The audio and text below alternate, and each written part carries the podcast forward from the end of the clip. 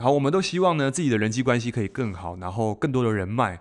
那如果能够做到这件事情的话，对我们的生意或对我们人生当中会有非常大的一个帮助。那在讲这主题，呃，我并不是一个人际关系高手，但是至少在目前来说，跟我以前比起来是成长非常多的。以前我是非常不擅长这件事情，一直到创业过程当中，跟很多前辈、跟高手学，才发现，呃，原来他们人际关系好是因为做对一些事情，而也从在他们身上学习的过程当中呢，去提升我自己。刚好看到这本书叫《人脉复利》，它里面提到几个观点，都是我平常在做的，所以我也可以验证这些事情有做的话，对于人际关系，对于这个提升好感度会有很大的帮助。对，因为好感度呢，有效于建立人脉，所以今天跟大家分享几个重点。它其实有十一条，但是我觉得十一条有些东西是可以有更重要的，所以我就把这十这几条先这个做出来。好，所以来，那其实长远人脉，我觉得最重要的部分就是。这个我们没办法去强迫别人喜欢我们，所以我们要先把一些特质能够抓到。那这些特质就是我觉得在建立人际关系的底底层的逻辑啦。这个东西如果你能够拿到分数的话，至少人际关系不会太差。好，首先我觉得第一条最重要的是什么？就是真实。真实就是我们如果自己的个性是什么样子，如果是内向，像我个人，我我比较偏内向一点点，我就不是那种。很很在活动当中会非常的这种大拉拉的人，所以如果我知道我是这种人的时候，我就尽量保持我这个状态，我也不用刻意去装，因为装其实很累。我不知道各位有没有装过了，我曾经是有类似想要弄得很嗨，然后可是我发现越这样用的时候我越累，而且别人觉得越怪，所以有一次就发现是哎哎，Eric，我觉得你怪怪，你为什么那么嗨？就发现都对啊，我也不是这样的人，因为我有时候看到我身旁有一些人，他是。他是那种明星级的这种，他根本就是 social animal，就是派对 party animal，就是那种派对动物。我就觉得哇，看到他，坦白讲，我我内心深处还蛮羡慕他的。可是我发现，我越羡慕他的时候，我越做不到，我就觉得越痛苦。那我自己自己的观察是，我还是做自己比较好。对，那当然，我后来跟这个人熟了之后，还发现说，哎，我其实也蛮羡慕你的。我说为什么？因为我羡慕你，其实可以思考很多东西，然后你的想法跟这些观点，我觉得都是我没有的。那我自己在察觉上面，哎，好像真的是跟他还是有些区别的。所以我觉得人很公平啦，所以我觉得做自己这是最棒的，因为呃，你是独一无二的，对，所以这一点我放在第一点，就是真实的自己。好，那再来是什么？就是呃，自我的形象，自我形象法则，就是说我们其实。跟别人连接都是投射我们对于 对于要怎么讲？我们应该要这样讲，应该说先对自己有好感。其实我们在在在跟人家连接的时候，如果我们这件事情没有拿到分数，我们对自己没有好感的时候，其实我们在某种程度上会让别人没办法靠近我们。就是你自己，你你自己想想看，你是一块吸铁。你想吸人，可是你今天又没有吸引力，那那其实你吸引到你身旁的人就感觉怪怪的嘛。所以第一件事情，这件事情就是这个自我形象应该对自己产生好感度。所以就是好感度是什么？第一个就是你对自己的感受是什么？你的感受，比如说你是一个正面的人，还是一个是一个负面的人？那这个地方很嗯。我觉得人会有负面跟正面，但是比例上面你要去想一下自己是长时间是哪一种方向的人。我自己在想，我自己长时间是比较正面的人，长时间，因为我每次遇到问题的时候，我在想，嗯，这件事情如果遇到他的时候，是不是所有人都能够遇到，都会遇到？诶，如果所有人都遇到的话，那我也遇到，是不是？OK，那我们都差不多。那至于我怎么想，那就是重点了，因为所有人会遇到问题都差不多，都类似嘛。所以我就发现，我在想问题的时候，不会有一种怨天尤人、抱怨的感觉，但是有时候会有，但是很很快的，就是几秒钟就马上没有。你说会不会抱怨？其实我也会啊。可是，在抱怨的这个时间点是可能以前很长，那越来越短，越来越短，然后以至于，诶，我现在遇到问题是太棒了，我又有成长的机会。这个过程当中，不是不是说我突然就是这样子，只是我透过很多书籍，然后很多影片、个人成长。然后跟接触的人发现，诶，他们都有类似的观点的时候，我就觉得，诶，我慢慢被他们影响。所以以至于我这个想法的时候，我就有办法把这种感觉去传递出去，因为我真实这么想，然后我就有办法去让别人感受到这件事情。OK，所以你自己对自己必须要这种感觉好感，你才有办法去让别人去接受这种感觉。好，那这个跟呃下一个要讲就是印象法则很重要，因为我们怎么看待自己的时候，我们就会产生给别人的呃第一印象。第一印象不是只有在外表上面看到，比如说有这种在言语上面。其实如果你不难发现呢，你跟一些人碰面的时候，嗯。你他可能穿穿着什么那些都还不错，就是也看起来蛮正常的一个人，就是不差。但是他一说起话来的时候，几句话你就大概觉得，哎、这个人，这个这个叫什么的？他讲话的那种氛围跟感觉就马上往下掉。那我自己的察觉是，他会说出什么样的话，很难去判断说他到底说哪一句是让人家不舒服。但是我觉得那种话应该就是他对自己的不认同跟不满意，因为他对自己不认同不满意，他就会反映在别人身上，可是他自己不知道。OK，这个我不知道怎么讲会比较清楚一点点。我如果想到例子，我再跟大家讲。但是我我记得这个东西，就是我我常常会跟一些人在一起的时候，他可能会说这种啊，我就是怎么样，我就怎么样的。那那你就跟这人在一起就还蛮蛮蛮不舒服的。好来，那再来下一点什么？就是能量法则。好，呃，能量其实有很大的感染力。如果有一本书你可以去看的话，我建议大家可以去看《量子领导》。对，我前几天一直在讲这本书，这本书看了蛮多次的。那我觉得这个地方在讲能量状态，很多很多身心灵的书会讲这本书啦，就是呃不是讲讲这本书，讲这个概念，就是人的能量是。是感受得到，但是看不到。诶，其实也看看到一个能量低的人，你看得到他，他你看得到他能量状态很低。对，所以，所以我们在接触别人的时候啊，我们在接触别人的时候，其实我们要先去看一下自己的能量状态是不是好的。如果能量状态不好，我们跟别人接触的时候，别人感受得到，那自然别人就不会对我们有好好的感觉。对，所以这个地方，我觉得在第一印象对自己的看法这件事情是可以去去多多的去做到这件事情，对，让自己能量提高。我在前几集 p o d c a s 也有讲到，就是让自己能量提高的方法。我记得就在上一集七十二集有讲到，如果低效能的时候可以做什么事情，让自己的能量上来。可以这个这个可以去听一下。好，那再来是什么？就是好奇心，对，善用好奇心，因为人是这样子的。呃，戴尔·卡内基有讲，他说人最深层的渴望就是被认同跟被了解，对，所以其实我们对于一些人如果产生好奇心的时候，别人会觉得你很重视他，他就会对你投入多一点点的兴趣。对，我还记得这个听过一个故事，就是有一个这个美女，校园美女，然后她每天都被很多男生追求，然后这个男生呢就一直私讯她，然后这个男生都得不到这个美女的回应。那后来呢？这个男生就想，哎，想来这个用好奇心的方法，他就跟他说，哎，我在一个这个论坛看到你，大家都在讨论你。结果这个女生就回，她说是哪个论坛？好，这个是一个玩笑话，好，也是一个故事，在说什么？就是其实人都很在意这个谁在讨论他，所以其实这个地方我们要善用一些好奇心，就是对别人产生好奇，这个是很重要的一件事情。好，我们其实，在在很多的业务守则或很多方法，其实我们在跟客户建立关系的时候，这一点是是还蛮重要的，就好奇心。但是我觉得在善用好奇心的时候，嗯，我们都知道用好奇心反反而就是用问问题的。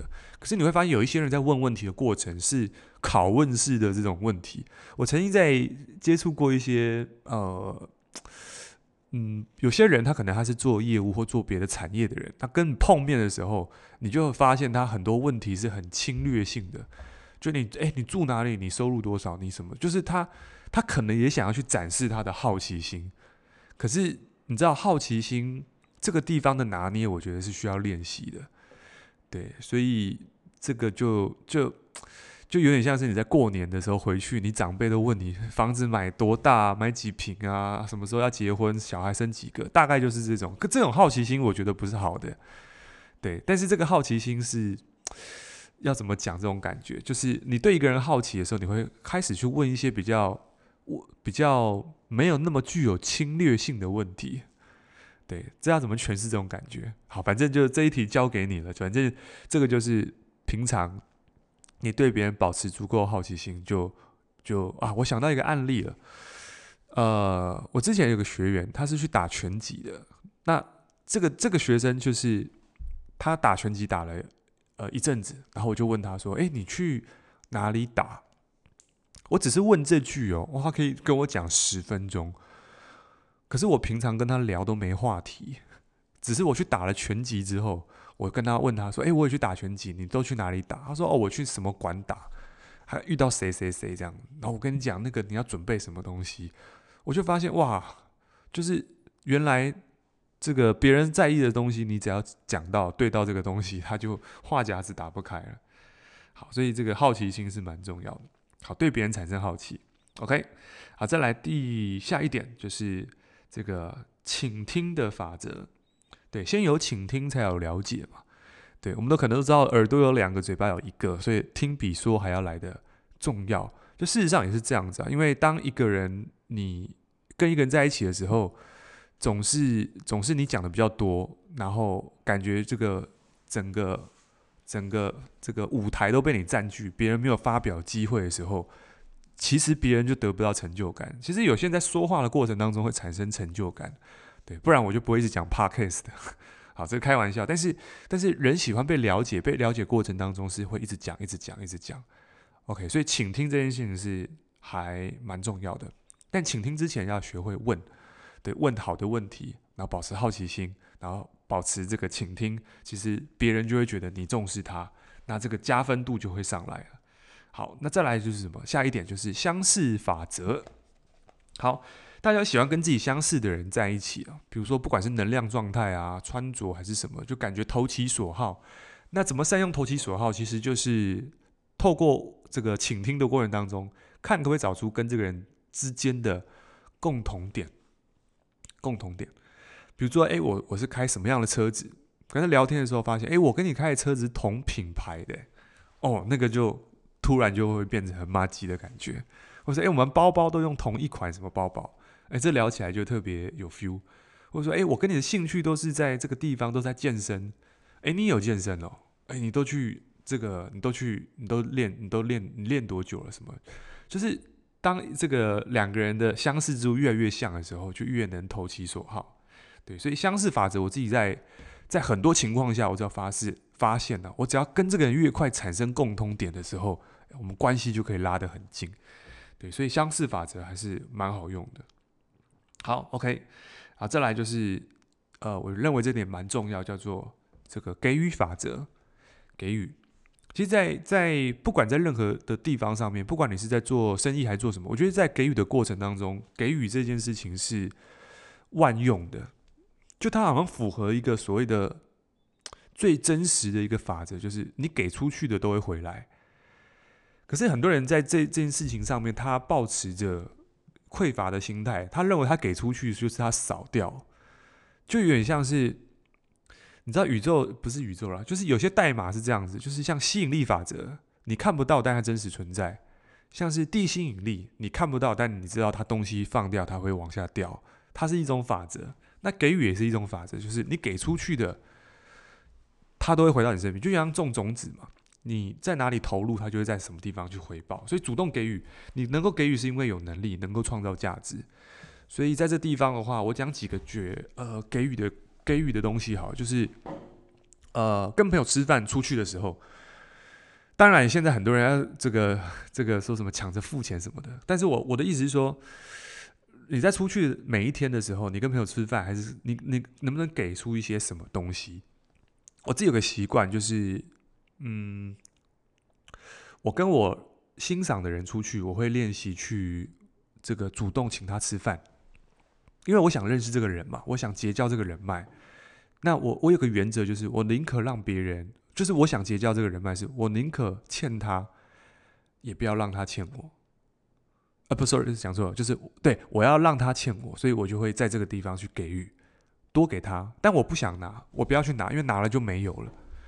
对，那很多人是在这个这个这个关系人际关系会一直用拿的方式哦，就有点像是存款嘛，你今天一直拿一直拿一直拿就没有，所以其实，在人际关系当中，我觉得给予就像是存钱的这个意思，比如说多为人家做什么，多为你做，这个我也要再多练习，对，因为这地方我并不是做的非常的这个完美。对，我在这一块也是在这在做练习，就是诶，怎么样能够给别人更多？那当然，你在做社群媒体，其实在这一块就可以满足到给予的部分，就是诶，你今天有什么体验，你就有什么启发，或者是你看什么书，其实你可以给出去，然后你觉得有帮助的东西，你可以分享出去。其实这就是给予的过程，因为有些人他并没有看过这本书，或者是有你这样的经历，他可能听了这段话之后，他就诶有收获，然后他心里产生了一些。这个能量或一些养分，然后帮助他变得更好。其实这个就慢慢的回到你身身上了，对，所以我觉得在人际关系也是这样子，多请客，然后多给一些东西，然后最后一点，对，应该是最后一点，对，最后一点，耐心法则。其实我们在在结交人人脉的时候，或者是建立关系的时候，有时候我们我觉得在心态上面是要去，第一个是我是真的要去发展这段关系，然后我希望可以为他加分。而不是一直想要拿东西。我觉得，如果我们今天去投资一个人脉或者什么，我们都总是想要在人家身上拿东西的时候，我觉得这个心态就会让我们有一点变形。我们所做的所有事情都只是为了要拿东西的时候，先姑且不论别人感受感受不感不感受得到，但是我觉得自己会觉得得失心很重。我之前遇到一个朋友说：“哎，我我都给他那么多了，可是我今天要求他。”做这件事情的时候，他却没有这样做。那那我就觉得，哎，你平常对他那么好，只是为了想要，就是在这个地方得到些什么？他说也不是啊，就是我觉得我我平常对他那么好，他应该要怎么样？就是那个应该其实不应该存在的。就是对一个人好，我觉得就是真的去，就是无条件的去做这件事情。但是你说难免会有私心啊。但是我认为是，其实交朋友很重要一点，就是耐心是很重要的。就像种一个树，你不会今天马上种一个树，马上希望它马上我变成一个通天大树，然后帮你乘凉这样子。对，耐心。我在这故事我不知道有没有讲过。我当兵的时候，我是在这个宜兰宜兰当兵。那那个时候我在隔壁有一个，诶，我记得我讲讲过啊，没关系，我再讲一次。如果你听过，你就这样再听再听一次。